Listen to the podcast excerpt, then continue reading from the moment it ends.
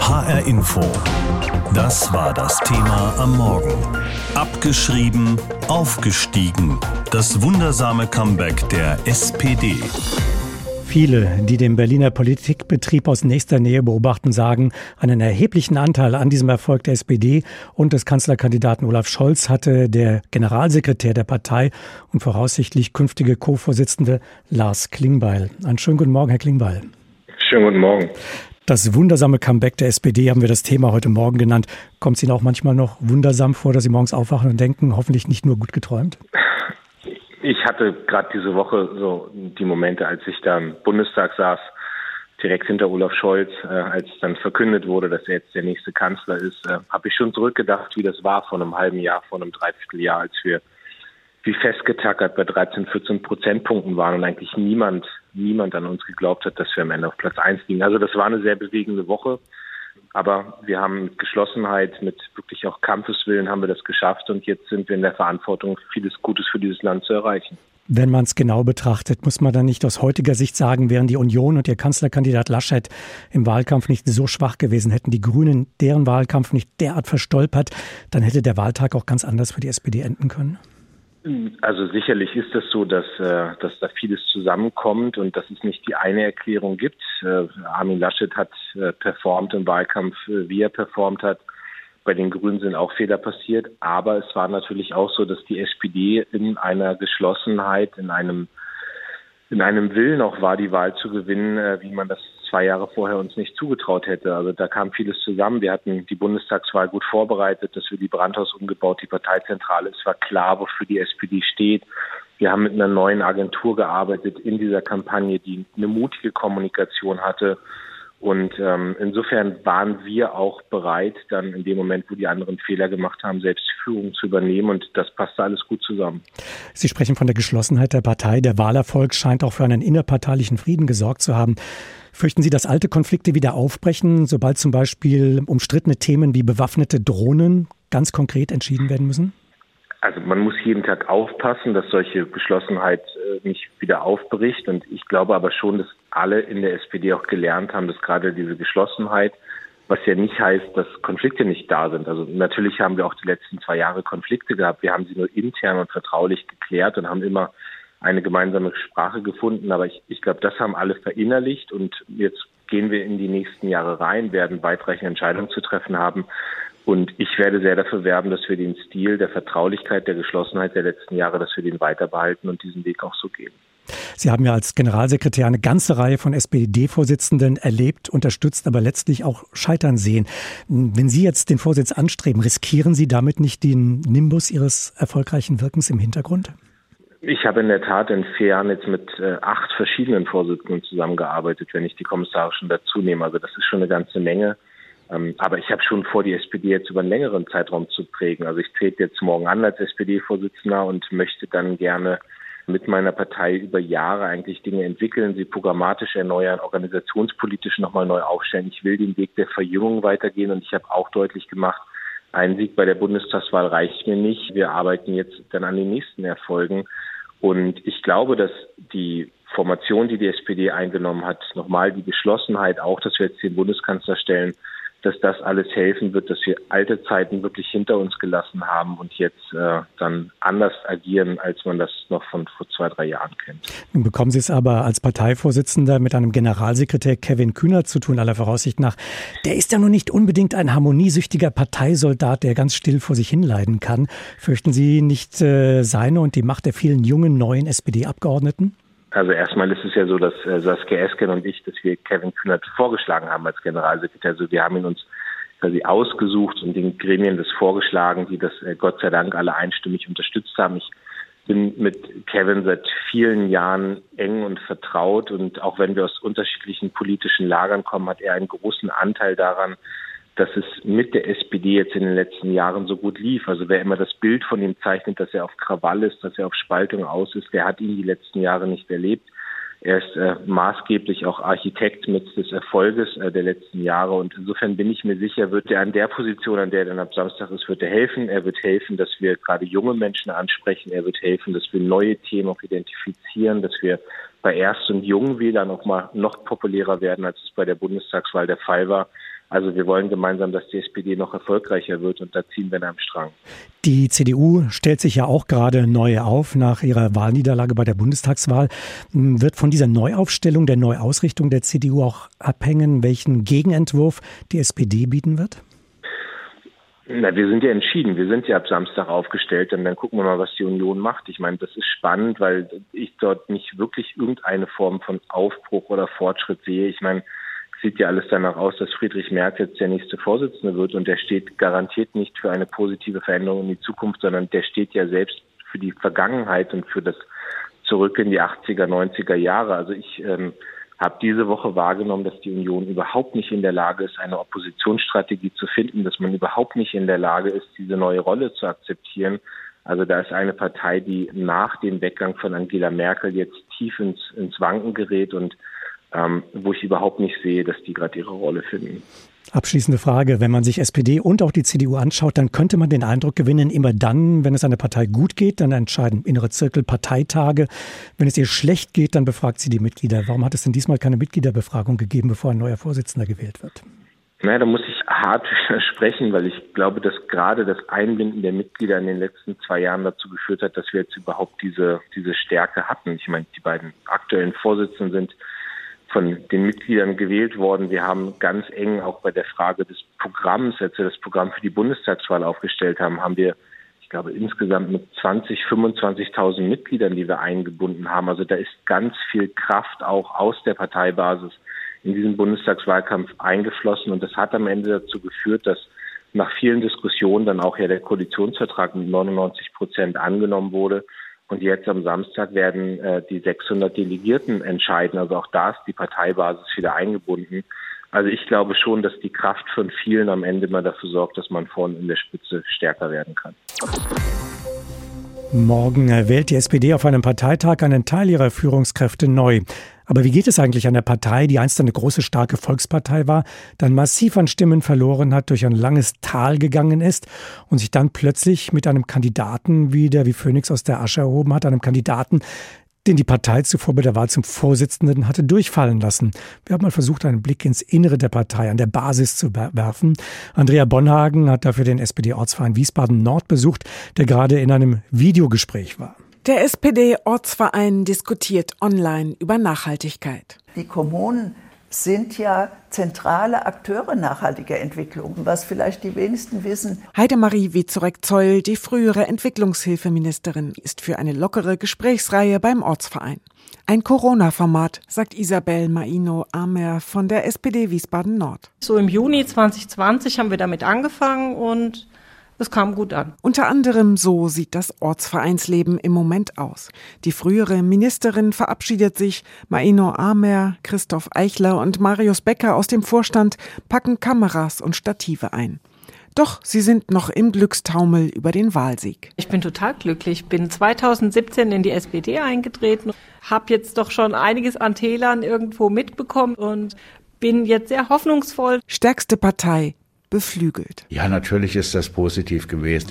Und es hat auch selbst Kraft gegeben, sich umso mehr einzusetzen. Wir können wirklich stolz sein, wenn man schaut, dass wir 2017 nach der verlorenen Bundestagswahl begonnen haben aufzuarbeiten, woran das lag, mit einem neuen Generalsekretär Lars Klingbeil. Zum Blick ins Innere seiner SPD ist auch Peter Seidel gekommen. Er ist im Zuge der 68er-Bewegung in die Partei eingetreten, wegen Schröder mal ausgetreten, jetzt wieder dabei. So hat er nach der Wahl gefeiert. Ähm, ein Gläschen Rotwein habe ich mir gegönnt. In Wiesbaden Nord kann große Freude also genauso klingen wie bei Olaf Scholz. Nüchtern. Denn vielleicht sind die Zeiten der großen Volkspartei doch auf längere Sicht vorbei. Vielleicht muss es auch gar nicht sein. Vielleicht reicht der inhaltliche Anspruch auch aus, um die Politik so zu dominieren, dass man nicht wieder vollkommen hinten runterfällt. Ein Gefühl, das die Nordwiesbadener nicht ganz unterdrücken können, ist ein klein wenig Schadenfreude mit Blick auf die CDU, die das Tal der Tränen jetzt noch vor sich hat. Marius Becker, Juso-Vorstand und Christoph Eichler sagen: Schadenfroh, also man würde lügen, wenn man natürlich nicht auch manchmal schmunzelt über die Situation.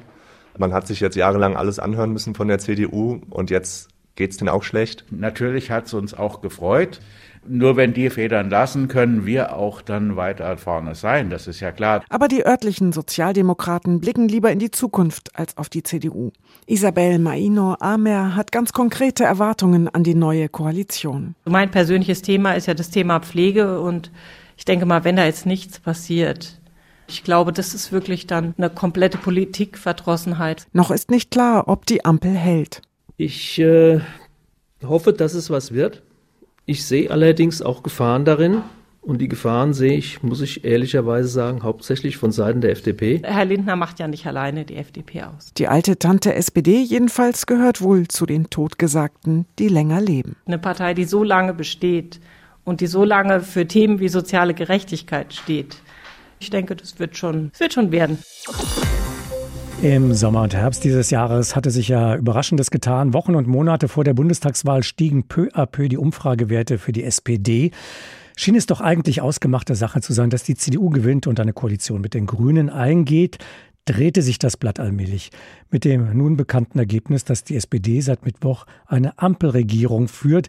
Die SPD ist stolz auf ihren Erfolg, obwohl er ja so überwältigend nicht war, denn der Abstand zur Union ist doch relativ gering. Darüber möchte ich sprechen mit Professor Michael Koss, Politikwissenschaftler an der Leuphana Universität Lüneburg. Einen schönen guten Morgen, Herr Professor Koss. Guten Morgen, Herr Schliericke. Ist der Aufstieg der SPD auch für Sie als Politikwissenschaftler überraschend gewesen? Ja, um ehrlich zu sein. Ich habe die SPD eben genau in der Ausgangslage gesehen, die Sie gerade beschrieben haben. Es, ist wirklich viel zusammengekommen äh, und dass es am Ende gereicht hat für die SPD. Und ich würde tatsächlich sagen, der Hauptfaktor war einfach das intensive Bemühen der Union, die Wahl nicht zu gewinnen, das am Ende von Erfolg gekrönt war, wenn ich das so sagen darf. Die Union hat sich wirklich ihren Vorsprung aus meiner Sicht in erster Linie selbst versaut und die SPD hat einfach weniger Fehler als alle anderen gemacht. Und das hat dann zu dem ja, bekannten Ergebnis geführt. Hat die SPD in dieser Phase auch gelernt, zusammenzustehen? Hat sie zusammengefunden und wird es jetzt auch künftig vermeiden, den SPD-Klassiker zu liefern, sich nämlich selbst zu zerlegen? Hm, das, äh, eben weil Sie sagen, es ist der Klassiker. Äh, dafür ist es mir noch ein bisschen zu kurz, die Phase, in der ne, die SPD einfach weniger zerstritten war. Sie ist ja jetzt nun auch nicht kohärent. Das kann man aber auch, glaube ich, von einer immer noch großen Partei relativ zu den anderen nicht verlangen. Ich würde wirklich sagen, wenn der Führungswechsel jetzt klappt und das mit Lars Klingbeil in der Spitze ähnlich gut funktioniert und Kevin Kühnert sozusagen den Klingbeil macht, ja, also auch nach innen dann integriert und nach außen austeilt und nicht andersrum, dann äh, stimme ich dem zu. Aber dazu braucht es einfach noch ein bisschen Zeit, mindestens ein Jahr. Wie sehen Sie denn die neue Führungsriege der SPD, die ja dann voraussichtlich ab morgen stehen wird? Also Saskia Esken, Lars mhm. Klingbeil als die beiden Vorsitzenden und Kevin Kühnert als Generalsekretär. Das ist ja eine ganz andere Konstellation doch als bisher. Naja, es ist ja nur Norbert Walter-Borjans rausgegangen sozusagen und Kühnert kommt rein. Äh, die sind von ihren Inhalten her zumindest vergleichbar. Und deswegen die Aufgabenverteilung hat sich gar nicht groß geändert. Nur, dass eben jetzt der Generalsekretär eher linkslastig ist, sage ich mal, und äh, einer in der Führung dafür aber stärker äh, in die Mitte hin orientiert ist innerhalb der SPD. Man könnte also ein ähnliches Kräfteverhältnis, weil natürlich Olaf Scholz ist immer der Fluchtpunkt dieser Spitze, ja, auf den hin müsste sich alles orientieren. Und dafür muss jetzt halt Klingbeil aus der Spitze heraus sorgen und nicht als Generalsekretär. Da würde ich sagen, grundsätzlich machbar, aber der Beweis des Puddings liegt im Verzehr. Also man muss es dann halt erstmal machen. Ne? Welche Rolle sehen Sie denn in der Bundestagsfraktion? Die ist ja auch ganz neu aufgestellt, hat aber durchaus bekannte Gesichter an der Spitze. Wird das ein Spannungsverhältnis sein zwischen Partei, Bundeskanzleramt und Fraktion? Gut, dieses Spannungsverhältnis gibt es immer, das gehört auch dazu. Wenn alles gleichgeschaltet wäre, dann könnten wir uns den Pluralismus sparen. Auflösen kann man das, würde ich wieder sagen. Da ist dann eben wirklich Kevin Kühnert auch ein ganz zentraler Akteur, der dann eben einerseits als Generalsekretär gucken muss, dass die Partei sich um Aussagen schart, die sozusagen vor allen Dingen auf den politischen Gegner abzielen und der natürlich den gerade neuen Mitgliedern, bei denen es sich ja wirklich um neue im Sinne von junge Mitglieder in der SPD-Fraktion handelt, eigentlich äh, der natürliche Anführer sein müsste und diese Rolle dann eben entsprechend wahrnehmen muss, dass die Jusos sowohl ihren äh, Anteil von den Forderungen, die sie haben, bekommen in der Regierungsarbeit, als dann eben auch die Unterstützung, die es braucht für die Regierungsarbeit, liefern. Machbar, aber natürlich kompliziert. Welche Rolle wird äh, Olaf Scholz künftig spielen? Der wurde ja nicht gewählt als Parteivorsitzender, hat dann aber einen Überraschungserfolg bei der Bundestagswahl hingelegt und äh, ist Bundeskanzler geworden, obwohl ihm das viele nicht zugetraut hatten aufgrund der Verfassung der Partei. Wird er eine sehr dominante Persönlichkeit auch in der Partei sein, dort hineinwirken? Ich glaube, das ist die große Lehre dieser verbockten Parteivorsitzendenwahl aus der Perspektive von Olaf Scholz, dass er Ansagen nach innen besser anderen überlassen sollte. Ähm, aber er scheint es sehr gut hinzukriegen, hinter verschlossenen Türen seinen Willen mehr als deutlich zu machen. Und er ist ja so ein sehr zurückgenommener, der eben auch sich keinen äh, offenen Humor, keine großen Worte gönnt. Und vielleicht ist das sein Führungsstil, dass er dann Leuten klar macht, was sie mal quasi für ihn in seinem Sinne in der Partei behaupten sollen, ohne dass er eben jetzt selber rumbellt. Ich glaube, wenn er darauf verfällt, so wie Schröder früher mal einmal in die Partei rein Basta zu rufen, dann war's das. Also äh, das, äh, glaube ich, kann nicht der Weg sein. Es muss ein indirekterer Führungsstil her. Die SPD tritt jetzt ausgesprochen selbstbewusst auf. Da ist schon die Rede von einem neuen sozialdemokratischen Jahrzehnt sogar, mit dem Anspruch auch für längere Zeit die Meinungsführerschaft äh, zu übernehmen. Und wer sagt, wir regieren jetzt vier Jahre, wird schon bös angeguckt, so nach dem Motto, das müssen aber acht werden. Ähm, hat die Partei Fundament und passendes Programm, um sich so lange dann auf diese Erfolgsspur zu bewegen? Ich hatte ja gesagt, dass ich ihren Wahlerfolg, also den der SPD, in erster Linie auf die Fehler der anderen zurückführe. Und äh, dabei würde ich bleiben. Die Position der SPD ist, ist eine sehr fragile. Ihr Thema soziale Gerechtigkeit haben eigentlich in wechselndem Ausmaß mittlerweile alle anderen Parteien übernommen. Die Union hat sich eben nur im Wahlkampf sehr bemüht, das überhaupt nicht zum Zuge kommen zu lassen, weil man sich ständig quasi selbst zerfleischt hat. Söder versus Laschet auf eine kurze Formel gebracht. Wenn die Union aber das Thema wiederentdeckt, das gibt es ja bei ihr, und gleichzeitig versucht von den ersten Krisen der Regierung, und die werden kommen, weil wenn man rumguckt, äh, der Krisen gibt es viele, ja, wenn sie dann versucht, in diese Krisen reinzugehen und da eben die SPD zu stellen, dann wird es sehr schwer mit so einem sozialdemokratischen Jahrzehnt. Also da wäre ich vorsichtig. Hat die SPD schon ja einen Fehler gemacht, was die späte Vorstellung der Kandidaten für das Kabinett angeht, der Gesundheitsminister vor allem und dann auch eben bei den Corona-Maßnahmen sich zu spät geäußert? War das ein schlechter Start, ein verstolperter Start? Naja, also da kann man drüber streiten, aber in jedem Fall, äh, was jetzt das Letzte, was Sie sagen, die Corona-Maßnahmen angeht, da ist ja die Ursache offensichtlich. Das ist die FDP, die eigentlich ihre Position um 180 Grad drehen musste in der Stelle. Und die SPD hat gemacht, was man eben als große Partei in der Koalition machen muss. Den kleinen Partner nicht sofort zum Start dupieren und dann eben die Zeit warten, die es braucht, bis der sich umgedreht hat. Also da musste quasi ein Lastwagen auf der Landstraße drehen. Äh, ne? Und das hat gedauert. Also da würde ich sagen, hat die SPD nichts besser machen können. Die späte Vorstellung der Minister mich jetzt, jetzt fragen, ich würde sagen, das ist in drei Wochen allen egal. Ich glaube, das spielt keine nachhaltige Rolle, weder in die eine noch in die andere Richtung. Die brauchen jetzt einen halbwegs guten Start und ähm, dann schauen wir mal, würde ich jetzt sagen, ja.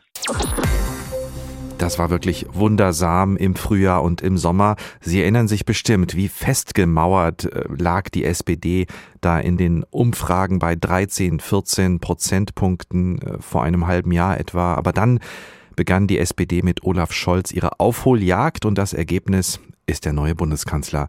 Die Partei führt eine Ampelkoalition an und das ist schon ein sagenhafter Aufstieg.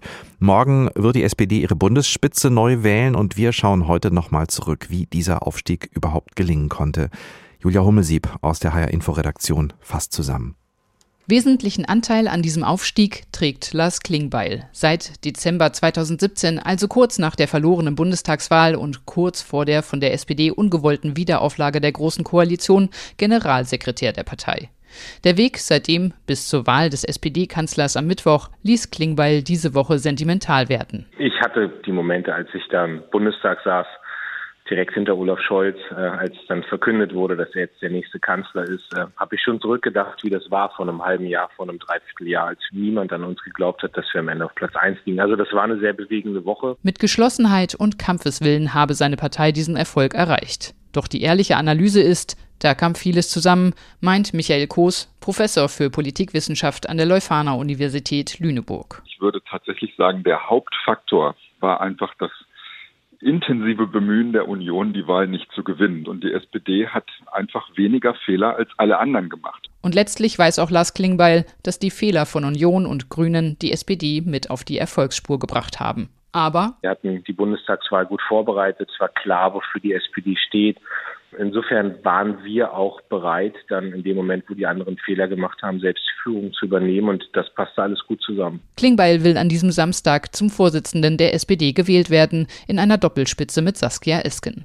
Keine einfache Position in der Partei. In vier Jahren hat er insgesamt acht Parteivorsitzende kommen und wieder gehen sehen. Im Interview mit HR Info macht Klingbeil aber deutlich, er ist gekommen, um zu bleiben. Ich habe schon vor, die SPD jetzt über einen längeren Zeitraum zu prägen und möchte dann gerne mit meiner Partei über Jahre eigentlich Dinge entwickeln, sie programmatisch erneuern, organisationspolitisch nochmal neu aufstellen. Ich will den Weg der Verjüngung weitergehen und ich habe auch deutlich gemacht, ein Sieg bei der Bundestagswahl reicht mir nicht. Wir arbeiten jetzt dann an den nächsten Erfolgen. Die großen öffentlichen Streitereien sollen also hinter der SPD liegen, Konflikte hinter verschlossenen Türen geklärt werden. Politikwissenschaftler Koos ist skeptisch, ob die Partei diese Geschlossenheit nach außen durchhalten kann. Wenn der Führungswechsel jetzt klappt und das mit Lars Klingbeil in der Spitze ähnlich gut funktioniert und Kevin Kühnert sozusagen den Klingbeil macht, ja, also auch nach innen dann integriert und nach außen austeilt und nicht andersrum, dann äh, stimme ich dem zu. Aber dazu braucht es einfach noch ein bisschen Zeit, mindestens ein Jahr. Kevin Kühnert folgt Klingbeil ins Amt des SPD-Generalsekretärs. Als ehemaliger Juso-Vorsitzender steht er auch dafür, öffentlich klare Ansagen zur Richtung der Partei zu machen. Dass mit ihm parteiinterne Konflikte wieder nach außen dringen, sorgt Klingbeil aber nicht. Wer immer das Bild von ihm zeichnet, dass er auf Krawall ist, dass er auf Spaltung aus ist, der hat ihn die letzten Jahre nicht erlebt. Er ist äh, maßgeblich auch Architekt mit des Erfolges äh, der letzten Jahre und insofern bin ich mir sicher, wird er an der Position, an der er dann ab Samstag ist, wird er helfen. Und die Rolle von Olaf Scholz in der SPD? Politikwissenschaftler Koos meint, er solle Ansagen in die Partei besser anderen Leuten überlassen. Und wenn Scholz Leute dafür hat, seinen Willen indirekt durchzusetzen, dann, so glaubt es Koos, funktioniert die Geschlossenheit in der SPD auch in Zukunft. HR Info. Das Thema. Wer es hört, hat mehr zu sagen.